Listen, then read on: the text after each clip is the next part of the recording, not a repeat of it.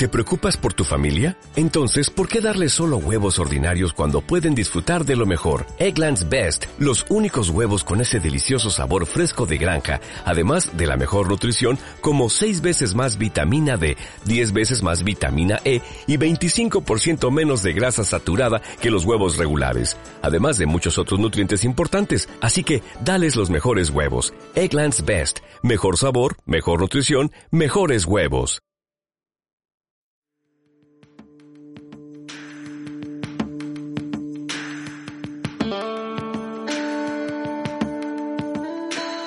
Estás escuchando De Donosti al Cielo con Carlos Bengoa de las redes sociales de Donosti City en radioviajera.com.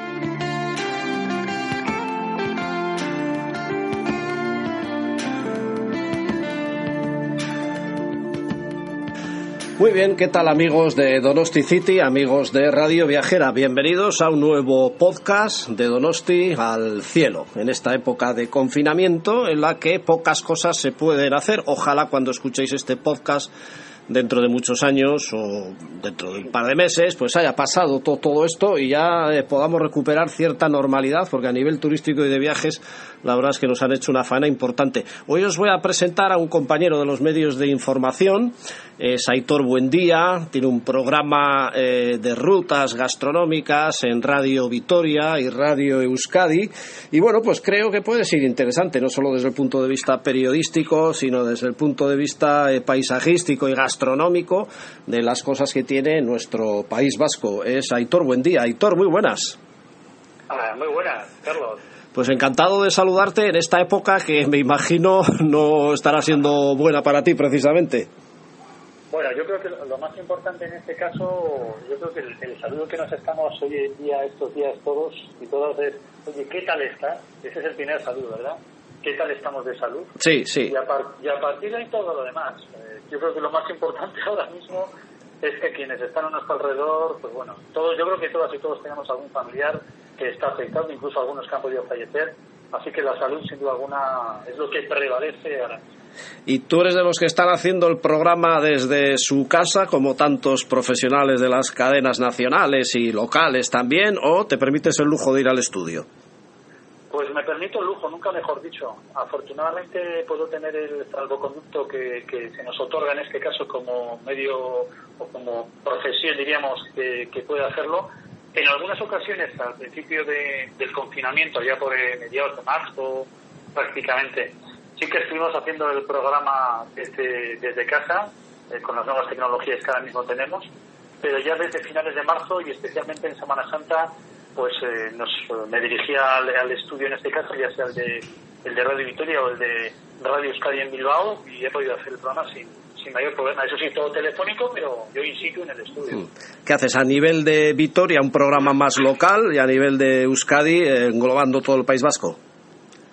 Pues mira, la, la, la idea mía del, del programa es eh, tener un concepto ya directamente abierto, es decir, no me circunscribo únicamente a, al territorio a la vez, sino que ya los mismos jueves, cuando hago el programa para Radio Vitoria, viene a ser lo que luego posteriormente el domingo emitir en Radio Euskadi. Por lo tanto, mi mirada va mucho más allá del territorio de la vez, incluso mucho más allá de Euskadi, ¿no? Aunque Euskadi, diríamos, es el, lo que de alguna forma tratamos de descubrir, y yo creo que ahora mismo en estos momentos vamos hacia ese tipo de turismo, de gastronomía de, de interior, eh, sí que me abro obviamente a, diferentes zonas geográficas que, son una auténtica maravilla. La ruta Slow se llama el programa, muy seguido, no solo en radio, sino en pues, todas las tecnologías de hoy día, eh, las redes sociales y demás. ¿Por qué ese nombre así tan sugerente? bueno, hay, hay, una, hay una vinculación clara con el movimiento Slow Food de hecho, el, propio logo del programa es el marrasquillo, el caracol, sí. que es el, logo oficial del movimiento Slow Food. Quiero recordar en 20 segundos, Slow Food es un movimiento internacional que nació en los años 80 en Italia, lo creó Carlo Petrini, periodista, como nosotros, Carlos, que se dio cuenta por allá entonces que en la zona de Bra, de Turín, empezaban a abrir los, las, eh, restaurantes estos de comida rápida, los fast food, cuya marca todos eh, rápidamente ya sabemos de cuáles estamos hablando. Y hasta ahí ni un problema, pero se dio cuenta que debido a esa apertura, mucha gente iba a estos restaurantes a comer a unos precios irrisorios, con una alimentación que vete a tú a saber dónde venía cada producto, y lo que provocó es que se cerraban las tractorías, los restaurantes de la zona. Era un tema preocupante porque si iba al garete la gastronomía local, las recetas de toda la vida, la economía familiar. Entonces, frente a ese fast food, Carlos dijo, bueno, llega el momento de que hagamos un slow food. Y lo que hace es, de alguna forma, gracias a esa campaña de slow food que inició en los años 80, pues defender el patrimonio local de, las regiones. Ahí donde estés, consume lo que ves, lo que, lo que hay. Es decir, si yo me voy a la zona de Cuenca, yo no me, yo lo siento, pero yo no me voy a pedir un río jalavesa. Me voy a pedir un vino de la zona de Madrid, la zona de Ocaña. Si me voy a Andalucía, no me voy a, poder, no voy a pedir un blanquito de, de, rueda. Me pediré un blanquito de la zona. Entonces se trata de consumir en la medida de lo posible, sin caer en talibanismos, el producto de la zona. Y la ruta slow, pues aplica eso, ¿no? Ese movimiento slow food, haciendo rutas y sobre todo promocionando a los más pequeños, a esos pequeños productores que no, que no se pueden permitir hacer anuncios o, estar en la, en la palestra. Sí, de hecho te he visto recientemente participar en una campaña de promoción o de apoyo a los eh, baserritarras, a los eh, productos locales, en definitiva, ¿no? Sí, la protección del sindicato EMBA, en territorio guipuzcoano, pero en todo Euskadi, y, de lo que se ha tratado sobre todo es, lo venimos haciendo. A ver, siempre lo hemos hecho con el programa de las rutas low, pero en estas fechas eh, yo creo que cuando hubo un momento clave en este periodo de confinamiento, que fue cuando eh, se decidió, se decretó que se cerraban en los mercados al aire libre, los mercados de pequeños productores. Sí, sí. Fue, un, fue, enorme. Eh, partiendo de que quien está dirigiendo ahora mismo el país, la comunidad autónoma, el ayuntamiento, es un papelón y es enormemente difícil, eso, eso, eso lo tengo muy claro. Sí que hay igual hubo un poco de, se pasaron de frenada, que quiso cortar el único hilo conductor entre la persona productora y la persona consumidora.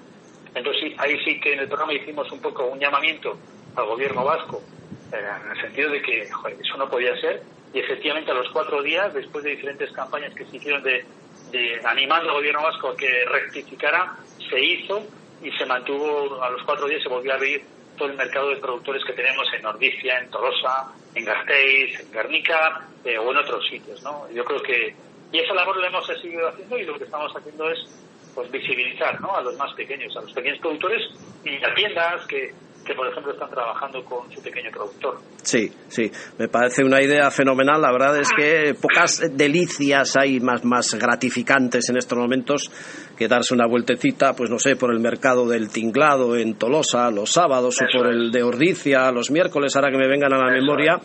Eh, que además es cultura también, es una forma de ver pues todos los productos, cómo se venden y el gran trabajo que ha tenido todo eso por detrás.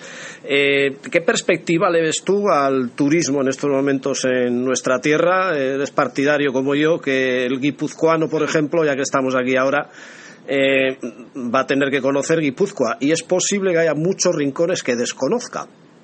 Bueno, si cogemos a cualquiera de tus seguidores o seguidoras en estos momentos, le ponemos un antifaz y le llevamos, por ejemplo, eh, a una zona muy querida por mí, muy cercana a mi Eibar de nacimiento, nos vamos a la zona, a la zona del Astur.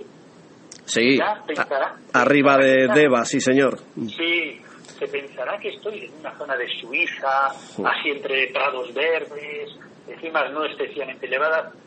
Estamos en Euskadi, o sea, es una verdadera pasada la, la maravilla del lugar en el que hemos tenido la suerte de nacer.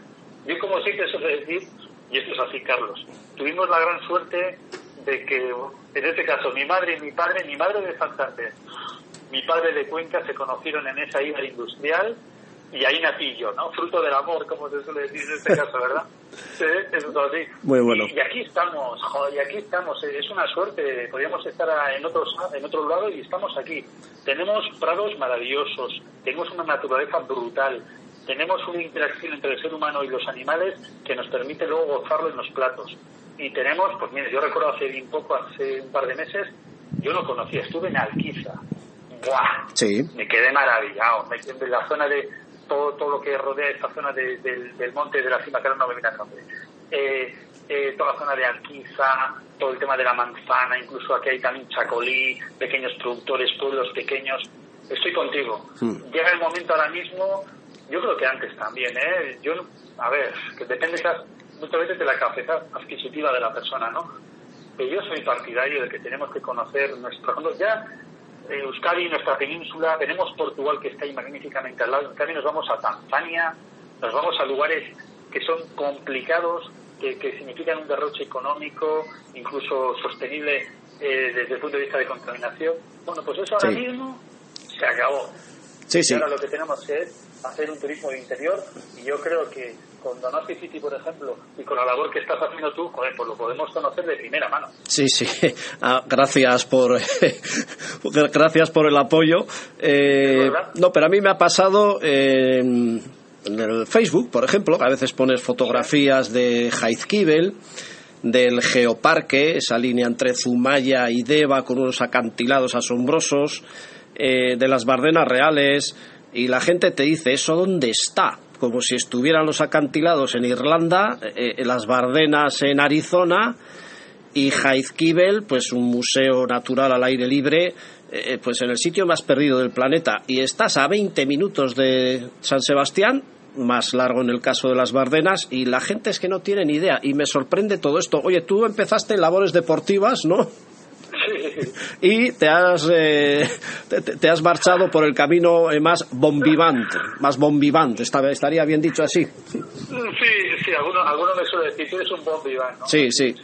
depende cómo suena, pero efectivamente, bueno, Carlos, nos conocemos tú y yo además de, de estas etapas de, de, retransmisiones deportivas, ¿no? En su, yo en su momento me acuerdo, eh, ya ha llovido, yo empecé en el 89 en lo que antes era, empecé colaborando en el Diario Vasco, eh, posteriormente colaboré en Radio Miramar con Manolo Freile, con Juan Corral, no sé si te acuerdas de Juan Corral, el difunto Juan Corral, que se le llevaba una enfermedad brutal y tan joven.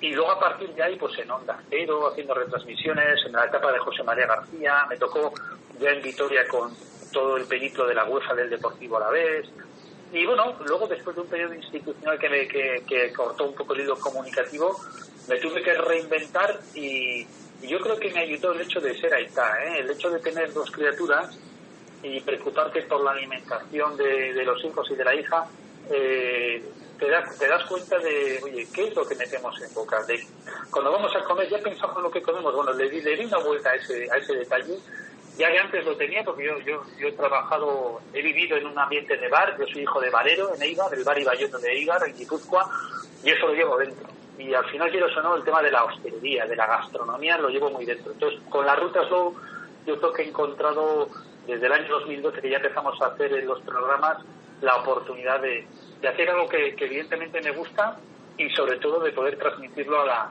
a quien nos está escuchando, ¿no? que se, con esa pasión que, yo creo que espero al menos que se puede identificar. Sí, y es que encima, en una tierra tan relativamente pequeña, pues te encuentras de todo a nivel de gastronomía, eh, grandes cocineros con estrellas Michelin, ferias eh, cada mes, eventos como el Congreso de Gastronomía, eh, rutas de queserías, sidrerías, Rioja Alavesa, productos del mar, es que es un empezar y no parar. Sí, sí yo fíjate diría, ¿eh? muchas veces cuando se habla de, efectivamente, somos una zona de, estrellas Michelin, pero si tiene algo de particular en Euskadi, que sí, estoy de acuerdo, ¿eh? son un nivel importante de, estrellas Michelin, pero si algo le caracteriza a Euskadi, antes de las estrellas Michelin, son los chocos gastronómicos. Es, es, es el concepto que tenemos de la gastronomía en nuestra mente. No hay, creo que en lugares, no sé si lo habrá, lo habrá posiblemente, que estés en una cola de para comprar el pan o para la lotería, para lo que sea, siempre hay alguien que estará hablando que si he hecho esto, que si voy a cocinar, que si a cuánto están las alcachofas, que si productos. La, la gastronomía la tenemos muy metida en nuestro ADN. Y los chocos gastronómicos, el porrón de sociedades gastronómicas que tenemos en Guipúzcoa, en Vizcaya, en Álava, también en Navarra y en otras zonas de, lo que es nuestra realidad de, País Vasco, es espectacular. Y eso Carlos Pettini, el presidente de Slow Food Internacional, siempre lo ha destacado. Si hay algo que maravilla y que hace que la gastronomía de Euskadi sea lo que es, sobre todo es por ese concepto del choco gastronómico. Sí, sí, el origen de todo, en realidad, la cocina de casa y las sociedades gastronómicas. Eh, yo, yo soy muy devoto, a ver, hay muchos sitios, no es que quiera hacer publicidad, pero del Arach, que conocerás muy bien, ahí al lado del diario vasco, aparte que son majísimos, hay que ver cocina tradicional como está, ¿eh? sí. Oye, son de IVA, ¿eh? además, ¿eh? Hay más tratado, ¿eh? Ah, eso no sabía, mira.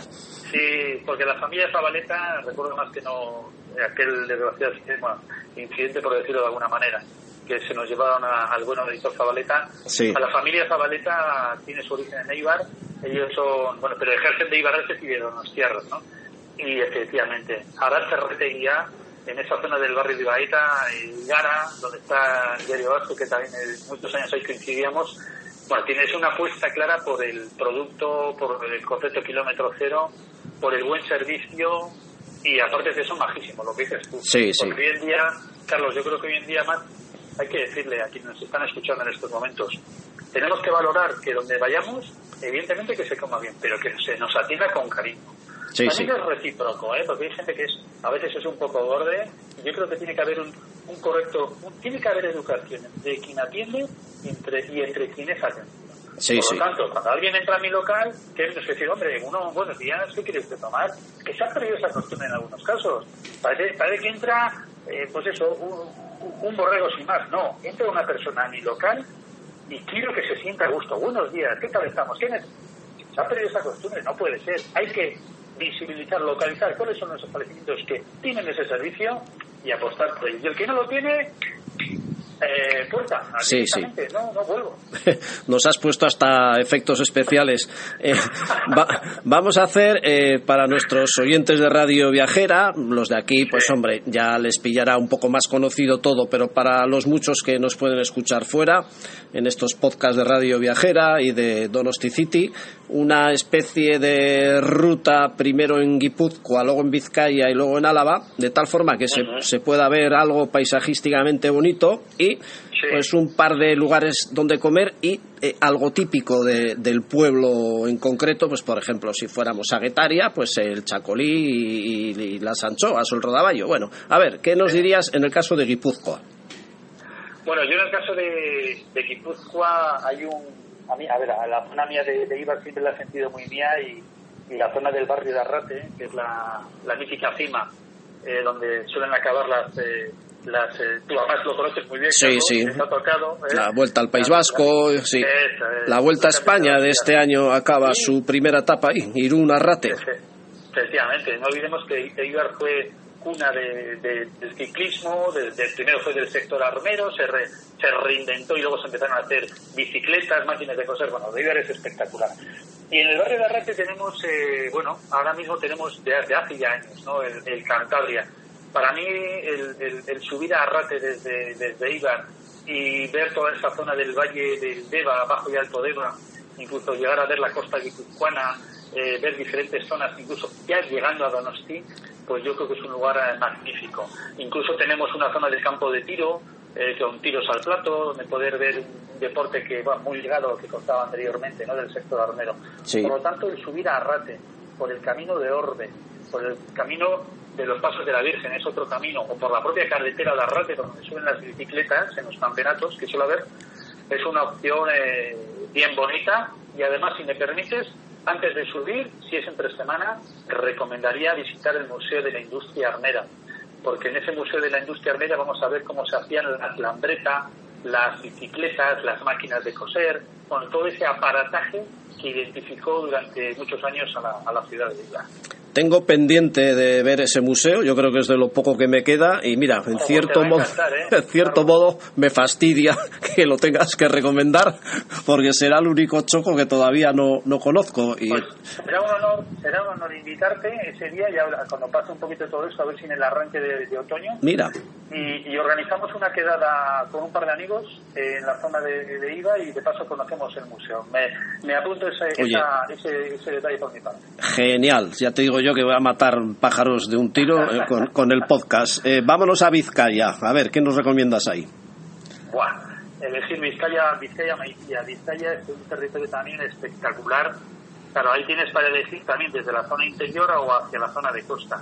voy a hacer un poco de una simbiosis. Yo si me voy desde la zona guipuzcoana y me meto por, por Mutrico y me adentro en Ondarroa, me estoy metiendo en, esa parte de Vizcaya, ¿no? Esa zona de Vizcaya para mí eh, me evoca los olores, ¿no? Tanto de Motrico, que es territorio guipuzcoano, como de Ondarroa.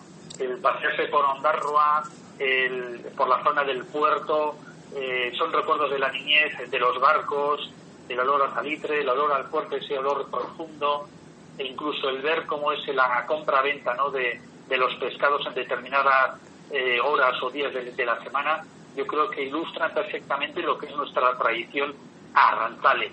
Y a la hora de comer por allí, yo, yo no, no me decantaría por ninguno en particular, sino que directamente preguntaría a cualquier pescatero de la zona que me diga un lugar donde poder ir a comer, porque seguro que me va a decir un lugar donde haya pescado fresco que ha entrado esa mañana. Por lo tanto, a mí esa zona de costa, hay otras, como son que hay otras zonas de interior eh, que son realmente espectaculares, pero es también la zona de Baquio, que te vamos a contar en la zona de, de Baquio, hmm. donde podemos también para disfrutar. Sí. Pero esa zona yo la conozco de, niñez y, también la quiero reivindicar. Venga, vámonos a Álava, a ver por allí qué nos enseñas y qué comer por, por esta zona. Bueno, Álava es la gran desconocida. Álava es la gran desconocida y yo como guipuzcoano, como Ibarres, estoy, llevo ya casi 25 años aquí en Álava y todavía me sigue sorprendiendo. Porque es, es inmensa y tiene, tiene prácticamente de todo. Y si lo que le falta es el mar, pues la tenemos en, apenas 40 minutos, estamos en Beba o en casi una hora estamos en territorio vizcaíno, o sea que no hay problema.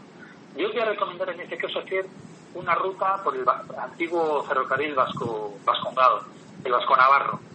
Partiendo de Vitoria, en Vitoria tenemos para ver la Catedral Santa María, para estar en el casco medieval, eh, para ver el Anillo Verde, pero si nos cogemos una bicicleta de estas que tenemos eh, hacer ruta, nos podemos ir por el Vasco Navarro hasta Landa. Landa, para los guipuzcoanos del Alto Deva, es la salida natural, entre comillas, a su mar, a su, a su pequeño mar, a ese pantano donde años y décadas y décadas se han subido desde territorio guipuzcoano a disfrutar eh, de esa zona del pantano de Oliva Regamboa, el pantano de Landa, allí también hay un establecimiento, un restaurante donde poder comer. Hay una ruta espectacular para ir en bici andando entre Vitoria-Gasteiz y Landa, que incluso si superas Landa ya caeríamos por Lane Gataga a territorio guipuzcoano. ¿Qué distancia, ¿Qué distancia puede ser desde Vitoria? Pues aproximadamente serán unos 20 kilómetros, ahí andará, 20 kilómetros no más. Se hace muy llevadero porque como es llano, eh, vas además prácticamente circundando lo que es el pantano con unas vistas espectaculares. Es que la zona de... Hay una isla que tenemos en esa zona que es la isla de Suarza, se llama la isla de los conejos. Sí, sí. Porque hay conejos, evidentemente. Eh, estás en esa zona y parece que estás en un lago, de, por lo mismo, de Suiza. Estás en un, en un sitio maravilloso, precioso. Y ya te digo, es un, es un recorrido que lo puedes hacer de ida y vuelta por diferentes lugares y, puedes eh, comer, ya te digo que en Landa o ya en la propia Vitoria y aparte haciendo algo de deporte. Es, una, es una ruta que recomiendo vivamente. Y lo bonito que está Vitoria, que recibió el premio europeo de Ciudad Verde, la verdad es que es una delicia pasear por eh, esa zona de eh, con las paredes, las fachadas pintadas, el casco viejo.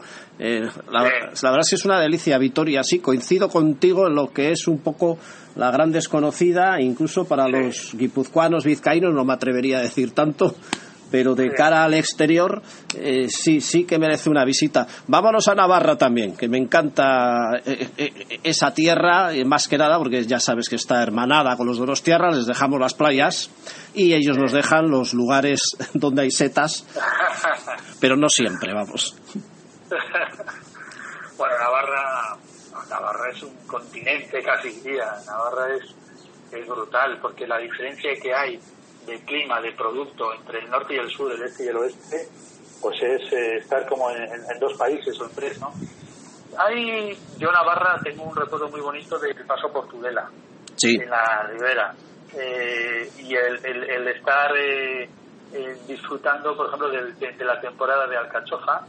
Hicimos un viaje en su día en el mes de marzo-abril y pudimos estar con productores y con todo lo que es la producción de la alcachofa de Tudela.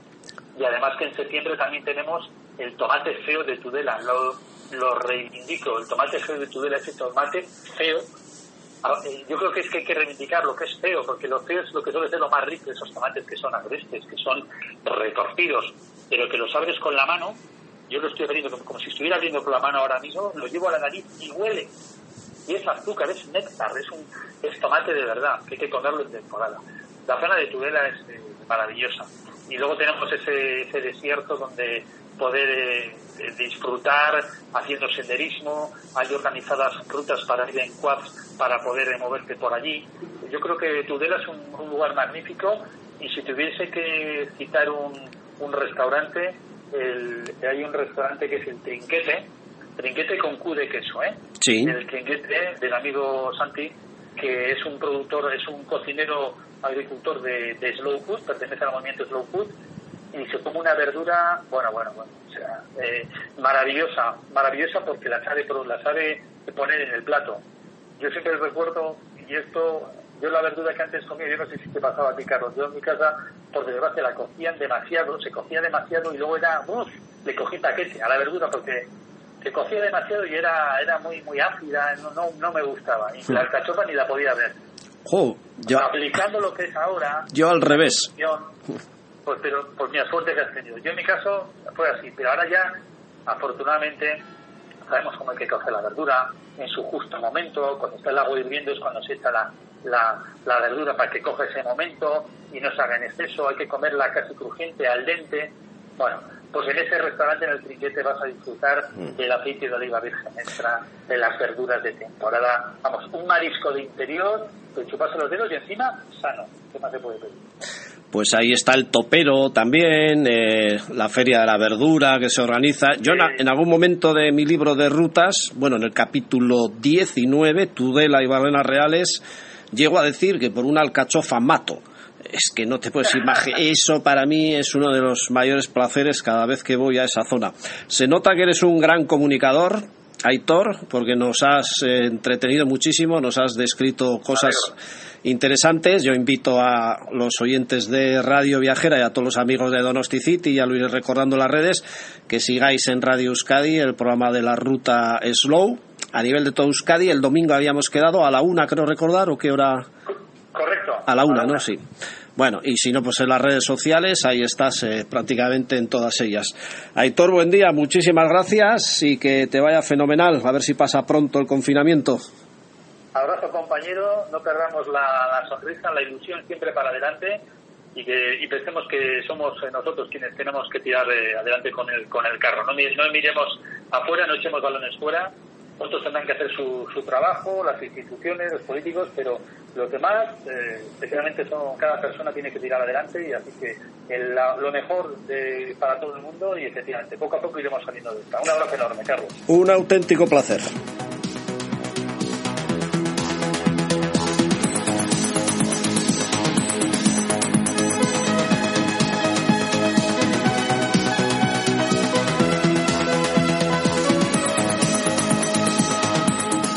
Recuerda que puedes escuchar nuestros podcasts en las principales plataformas de audio, ebooks, iTunes, Spotify, Google Podcast y muchas más.